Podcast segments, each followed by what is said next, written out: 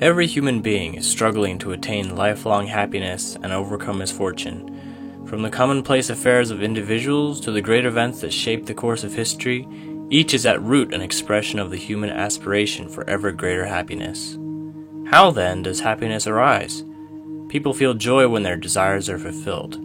The word desire, however, is often not understood in its original sense, because in the present circumstances our desires tend to pursue evil rather than good. Desires which result in injustice do not emanate from a person's original mind. The original mind is well aware that such desires lead to misfortune. Therefore, it repels evil desires and strives to follow the good. Even at the cost of their lives, people seek for the joy that can enrapture the original mind. This is the human condition. We grope along exhausting paths to cast off the shadow of death and search for the light of life. Has anyone realized the joy in which the original mind delights by pursuing evil desires? Whenever such desires are sated, we feel unrest in our conscience and agony in our heart. Would a parent ever instruct his child to be evil? Would a teacher deliberately install unrighteousness in his students? The impulse of the original mind, which everyone possesses, is to abhor evil and exalt goodness. In the lives of religious people, one can see an intense struggle to realize goodness by single mindedly following the desires of the original mind. Yet since the beginning of time, not even one person has abided strictly by his original mind. As St. Paul noted, none is righteous, no, not one. No one understands, no one seeks for God. Confronted with the human condition, he lamented, For I delight in the law of God in my inmost self, but I see in my members another law at war with the law of my mind and making me captive to the law of sin which dwells in my members. Wretched man that I am. We find a great contradiction in every person. Within the self same individual are two opposing inclinations the original mind that desires goodness, and the evil mind that desires wickedness. They are engaged in a fierce battle, striving to accomplish two conflicting purposes. Any being possessing such a contradiction within itself is doomed to perish. Human beings, having acquired this contradiction, live on the brink of destruction. Can it be that human life originated with such a contradiction? How could beings with a self contradictory nature come into existence? If burdened by such a contradiction from its inception, human life would not have been able to arise. The contradiction, therefore, must have developed after the birth of the human race.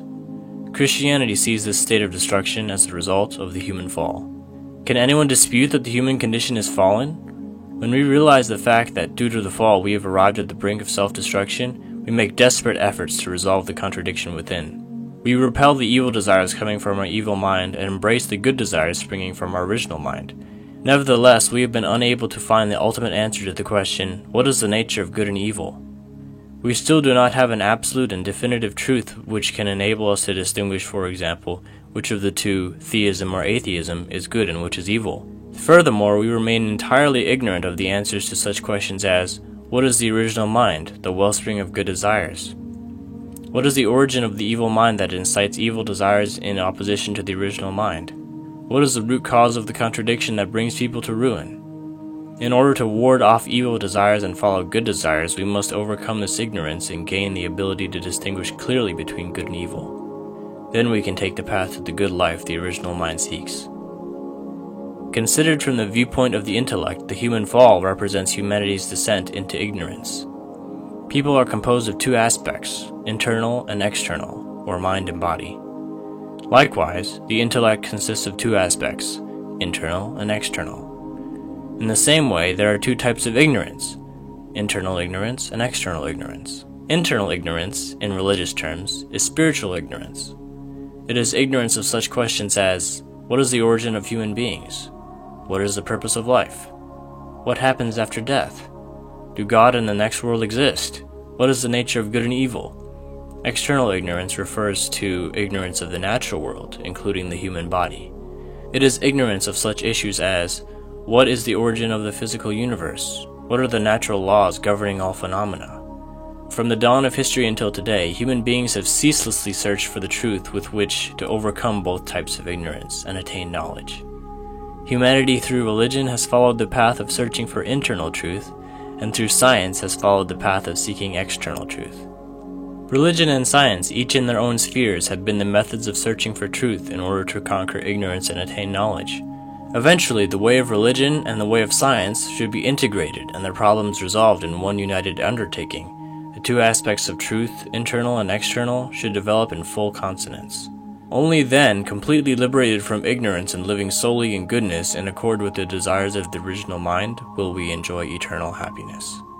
We can discern two broad courses in the search for solutions to the fundamental questions of human life.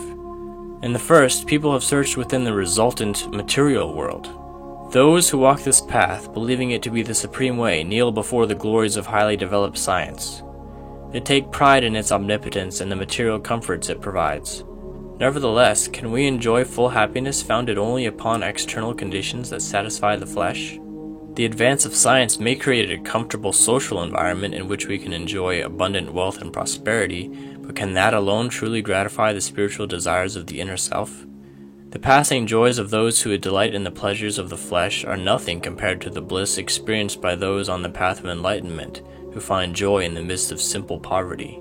Gautama Buddha, who abandoned the luxuries of the royal palace and became enraptured in the pursuit of the way, was not the only one who wandered about homeless while searching for his heart's resting place. Just as a healthy body depends upon a sound mind, so also only when the mind is content does the body have complete satisfaction. What of the sailor who voyages on the sea of the material world under the sail of science in search of physical comforts? Let him reach the coast for which he longs. He eventually will come to realize that it is nothing more than the very graveyard where his body will be buried. Where is science heading? Until now, scientific research has not embraced the internal world of cause.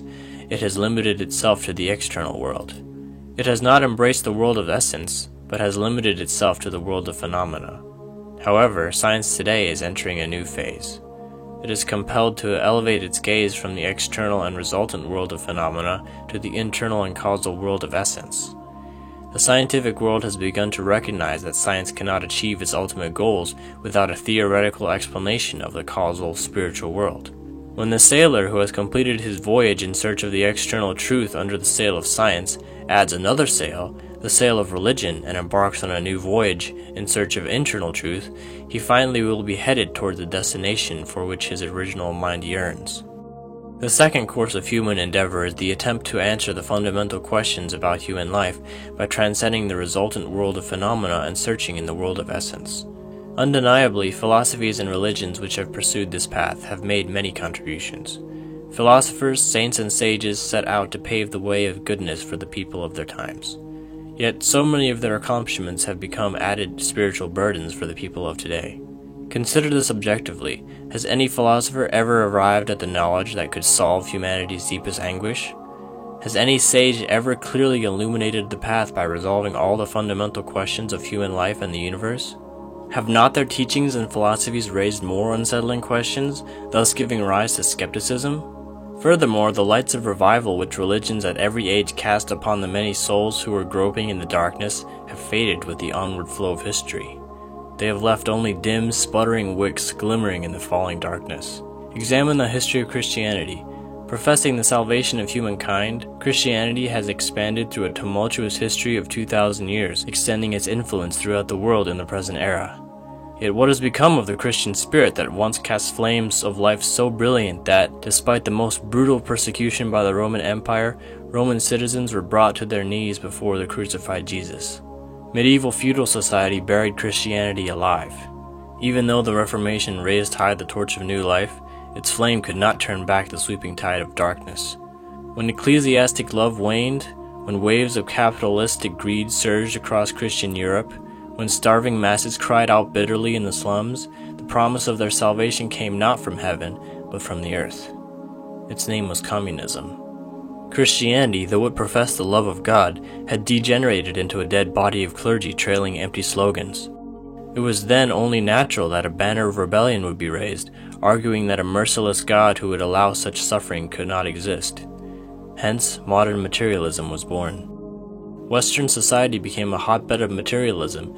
It was the fertile soil in which communism flourished. Christianity lost the ability to equal the successes of either communism or materialism and failed to present the truth that could conquer their theories.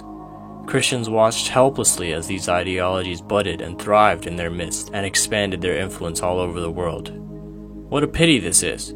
What's more, although Christian doctrine teaches that all humanity descended from the same parents, many citizens of Christian nations who profess this doctrine will not even sit together with their brother or sisters of different skin colors.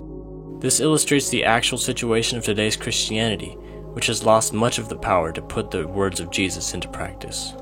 It has become a house of lifeless rituals, a whitewashed tomb. There may come a day when human efforts bring an end to such social evils, but there is one social vice that human efforts alone can never eradicate. That is sexual immorality. Christian doctrine regards this as a cardinal sin. What a tragedy that today's Christian society cannot block this path of ruin down which so many people are rushing blindly. Christianity today has fallen victim to confusion and division, and they can only watch helplessly while countless lives are sucked into the maelstrom of immorality. This is evidence that conventional Christianity stands powerless to carry on God's providence to save humanity in this present age. What is the reason that religious people, though earnestly searching for internal truth, have been unable to accomplish their God given mission? The relationship between the world of essence and the world of phenomena can be compared to that between mind and body. It is a relationship of cause and result, internal and external, subject partner, and object partner. Just as people attain perfection of character only when the mind and body are fully united, the two worlds of essence and phenomena must join in perfect harmony before the ideal world can be realized. As with the relationship between mind and body, so too the world of phenomena cannot exist apart from the world of essence, and the world of essence cannot exist apart from the world of phenomena. Accordingly, life after death is inseparably linked to life in this world. Spiritual joy is incomplete without physical well being. Religions have made strenuous efforts to deny life in this world in their quest for the life eternal. They have despised the pleasures of the body for the sake of spiritual bliss. Yet, however hard they may try, people cannot cut themselves off from the reality of this world or annihilate the desire for physical pleasures, which follows them like a shadow and cannot be shaken off. This world and its desires tenaciously grab hold of religious people, driving them to the depths of agony. Such is the contradiction which plagues their devotional lives. Even many enlightened spiritual leaders, still torn by this contradiction, have met a sad end. Herein is a principal cause for the inactivity and weakness of today's religions. They have not overcome this self contradiction. Another factor has fated religions to decline. In step with the progress of science, the human intellect has become highly sophisticated, requiring a scientific approach to understand reality the traditional doctrines of religions, on the other hand, are largely devoid of scientific explanations. That is to say, the current interpretation of internal truth and external truth do not agree. The ultimate purpose of religion can be attained only when one first believes it in one's heart and then puts it into practice. However, without first understanding, beliefs do not take hold. For example, it is in order to understand the truth and thereby solidify our beliefs that we study Holy Scriptures. Likewise, it was to help the people understand that he was the Messiah and thereby lead them to believe in him that Jesus performed miracles. Understanding is a starting point for knowledge. Today, however, people will not accept what is not demonstrable by the logic of science. Accordingly, since religions are now unable to guide people even to the level of understanding, much less to belief, they are unable to fulfill their purpose. Even internal truth demands logical and convincing explanations. Indeed, throughout the long course of history, religions have been moving toward the point when their teachings could be elucidated scientifically. Religion and science, setting out with the missions of dispelling the two aspects of human ignorance, have seemed in the course of their development to take positions that were contradictory and irreconcilable. However, for humankind to completely overcome the two aspects of ignorance and fully realize the goodness which the original mind desires, at some point in history there must emerge a new truth, which can reconcile religion and science and resolve their problems in an integrated undertaking. It may be displeasing to religious believers, especially to Christians, to learn that a new expression of truth must appear. They believe that the scriptures they have are already perfect and flawless. Certainly, truth itself is unique, eternal, immutable, and absolute. Scriptures, however, are not the truth itself, but are textbooks teaching the truth. They were given at various times in history as humankind developed both spiritually and intellectually. The depth and extent of teaching and the method of expressing the truth naturally varied according to each age. Consequently, we must never regard such textbooks as absolute in every detail. People need religion in order to seek the ultimate reality and realize goodness in accordance with the inclination of the original mind. Thus, the purpose of every religion is identical. However, religions have appeared in different forms according to their various missions, the cultures in which they took root, and their particular historical period. Their scriptures have taken different forms for similar reasons. All scriptures have the same purpose to illuminate their surroundings with the light of truth. Yet when a brighter lamp is lit, the old lamp is outshone and its mission fades. Because religions lack the power to guide modern people out of the dark valley of death into the full radiance of life, there must emerge a new expression of truth that can radiate a new and brighter light. Jesus indicated that God would someday reveal a new truth. I have said this to you in figures. The hour is coming when I shall no longer speak to you in figures, but tell you plainly of the Father. What missions must the new truth fulfill? The new truth should be able to unify knowledge by reconciling the internal truth pursued by religion and the external truth pursued by science. Consequently, it will enable all people to overcome the two types of ignorance, internal and external, and fully comprehend the two types of knowledge. Next, the new truth should lead fallen people to block the ways of the evil mind and to pursue the goals of the original mind, enabling them to attain goodness. It should guide people to remove the double mindedness that sometimes seeks good and sometimes evil. It should empower religious people to overcome the contradiction which they face in their struggle to live according to the way. For fallen people, knowledge is the light of life holding the power of revival, while ignorance is the shadow of death and the cause of ruin. Ignorance cannot beget true sentiments, and in the absence of knowledge and emotion, the will to act cannot arise. Without the proper functioning of emotion, intellect, and will, one cannot live the life of a true human being. If we are created in such a way that we cannot live apart from God, then surely our ignorance of God consigns us to walk miserable paths. Though we may diligently study the Bible, can we really say that we know clearly the reality of God? Can we ever grasp the heart of God? The new expression of truth should be able to reveal the heart of God, his heart of joy at the time of creation, the broken heart he felt when humankind, his children whom he could not abandon, rebelled against him, and his heart of striving to save them throughout the long course of history. Human history, woven of the lives of people who are inclined towards both good and evil, is filled with struggle. Today, external conflicts, battles over property, people, and territory, are gradually diminishing. People are coming together, transcending the differences between races. The victors of World War II liberated their colonies, gave them rights equal to those of the great powers, and included them as members of the United Nations. Together they are working toward a world order. Hostility and discord in international relations have been mitigated as economic concerns come to the forefront and nations are cooperating to construct common markets. Culture is freely circulating, the traditional isolation of nations is being overcome, and the cultural distance between the East and West is being bridged. Nonetheless, one final and inescapable conflict remains before us the war between democracy and communism. Although each side has equipped itself with fearsome weapons and is pitted against each other in readiness for battle, the core of their conflict is internal and ideological. Which side will triumph in this final ideological conflict? Anyone who believes in the reality of God will surely answer that democracy will win. However, democracy does not possess any doctrine which can win over communism, nor does it have the power to do so. Therefore, in order for God's providence of salvation to be completely fulfilled, this new truth should first elevate the idealism of the democratic world to a new level, then use it to assimilate materialism, and finally bring humanity into a new world. This truth must be able to embrace all historical religions, ideologies, and philosophies, and bring complete unity among them. Some people do indeed refuse to believe in religion. They disbelieve because they do not know the reality of God and life after death. Yet, however strongly they would like to deny these realities, it is human nature to accept and believe in them if they can be proven scientifically. Moreover, heaven has implanted in human beings a nature such that those who place their ultimate purpose of life in the material world will eventually come to feel a great void and emptiness in their hearts. When people come to know God through the new truth and encounter the reality of the spirit world, they will realize that they should not set the ultimate purpose of life in the material world, but instead should look to the eternal world. They will walk the path of faith, and when they reach for their final destination, they will meet as brothers and sisters. If all people are to meet as brothers and sisters by virtue of this one truth, what will that world be like? Under the light of the new truth, all those who have struggled over the long course of history to dispel the darkness of ignorance will gather. They will form one great family. Since the purpose of truth is to realize goodness, and since God is the origin of goodness, God will be the center of the world founded upon this truth. Everyone will adore and serve God as their parent and live in harmony with each other in brotherly love. It is human nature that when people wrong their neighbor for selfish ends, they suffer more from the pangs of conscience than they benefit from the enjoyment of unrighteous gains. Anyone realizing this will restrain himself from hurting his neighbor.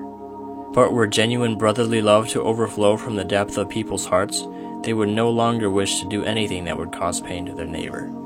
How much more would this be true in this society of people who actually feel that God, who transcends time and space and observes their every act, wants them to love each other? Therefore, once the sinful history of humanity has come to an end, a new historical era will begin wherein people simply will not commit sins. The reason why people who believe in God continue to commit sins is because their faith in God has been merely conceptual. It has not touched their innermost feelings. Who among them would ever dare to commit sin if they experienced God in the depths of their being? Would they not tremble if they felt the reality of the heavenly law that those who commit crimes cannot escape the destiny of hell?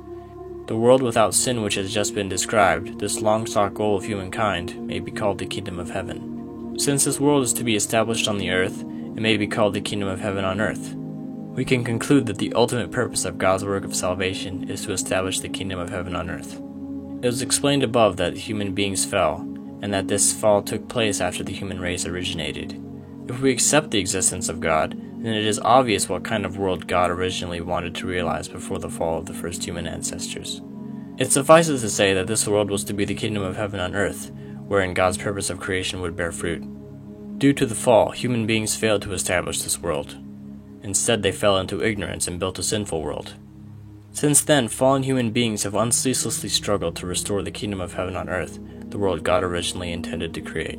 Over the long course of history, they have sought for truth, both internal and external, and have strived to pursue goodness. Thus, behind human history is God's providence to restore a world where the purpose of God's creation is fulfilled. Accordingly, the new truth should guide fallen human beings to return to their original state. To do this, it must reveal the purpose for which God created humankind and the universe, and teach about the process of their restoration and its ultimate goal. Did human beings fall by eating a fruit called the fruit of the tree of knowledge of good and evil, as is written literally in the Bible? If not, then what is the cause of the fall? The new truth must answer these and other questions which have pained and troubled the minds of profound thinkers throughout the ages. Why did the God of perfection and beauty create human beings with the potential to fall? Why did the omniscient and omnipotent God not prevent their fall, even though he was aware that they were falling? Why did God not save sinful humankind in an instant with his almighty power? As we marvel at the scientific laws concealed in the natural world, we can deduce that God, its creator, truly is the very origin of science.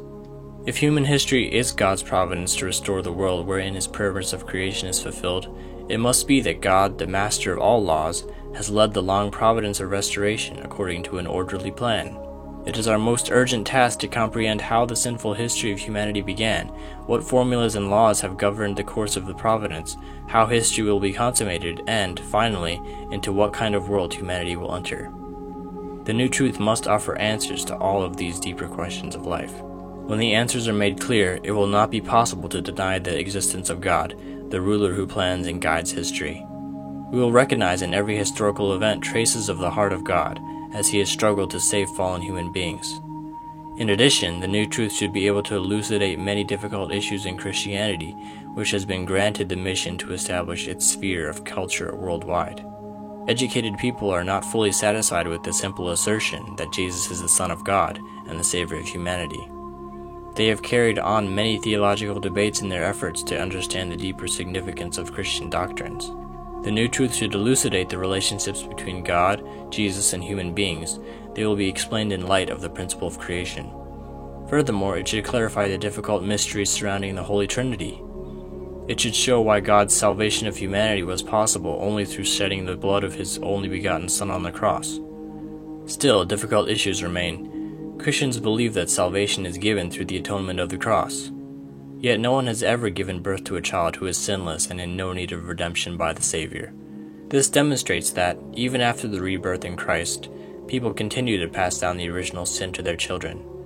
This raises a crucial question What is the extent of redemption by the cross? How many millions of Christians in the 2,000 year history of Christianity have boasted that their sins were completely forgiven by virtue of the blood of the crucifixion? Yet in reality, a sinless individual, family, or society has never appeared. Furthermore, the Christian spirit has been in gradual decline. How are we going to reconcile the discrepancy between the conventional belief in complete redemption through the crucifixion and the actual reality? These are only some of the many dilemmas we face. The new truth for which we long should provide plain answers. Many other difficult riddles are found in the Bible, couched in symbolism and metaphor, such as Why must Jesus come again? When, where, and how will his return take place? How will fallen people be resurrected at his coming? What is the meaning of the biblical prophecies that heaven and earth will be destroyed by fire and other calamities? The new truth should explain these puzzles, not in esoteric language, but, as Jesus promised, in plain language that everyone can understand. Divergent interpretations of such symbolic and metaphorical Bible verses have inevitably led to the division of Christianity into denominations. Only with the aid of the new truth, with its clear explanations, can we bring about Christian unity. This ultimate life giving truth, however, cannot be discovered through an exhaustive investigation of scriptures or scholarly texts, nor can it be invented by any human intellect. As is written in the book of Revelation, you must again prophesy about many people and nations and tongues and kings. This truth must appear as a revelation from God. With the fullness of time, God has sent one person to this earth to resolve the fundamental problems of human life and the universe. His name is Sun Myung Moon. For several decades, he wandered through the spirit world so vast as to be beyond imagining. He trod a bloody path of suffering in search for the truth, passing through tribulations that God alone remembers. Since he understood that no one can find the ultimate truth to save humanity without first passing through the bitterest of trials, he fought alone against millions of devils, both in the spiritual and physical worlds, and triumphed over them all. Through intimate spiritual communion with God and by meeting with Jesus and many saints in paradise, he brought to light all the secrets of heaven. The words proclaimed in this video are only a portion of this truth. This volume is merely a compilation of what his disciples have hitherto heard and seen. We believe and hope that when the time is ripe, more profound portions of the truth will be published. In every corner of the world, countless souls who have been groping in the darkness are receiving the light of this new truth and are being reborn. As we witness this, we cannot stop shedding tears of deepest inspiration. We desire from the bottom of our hearts that His light quickly fills the earth.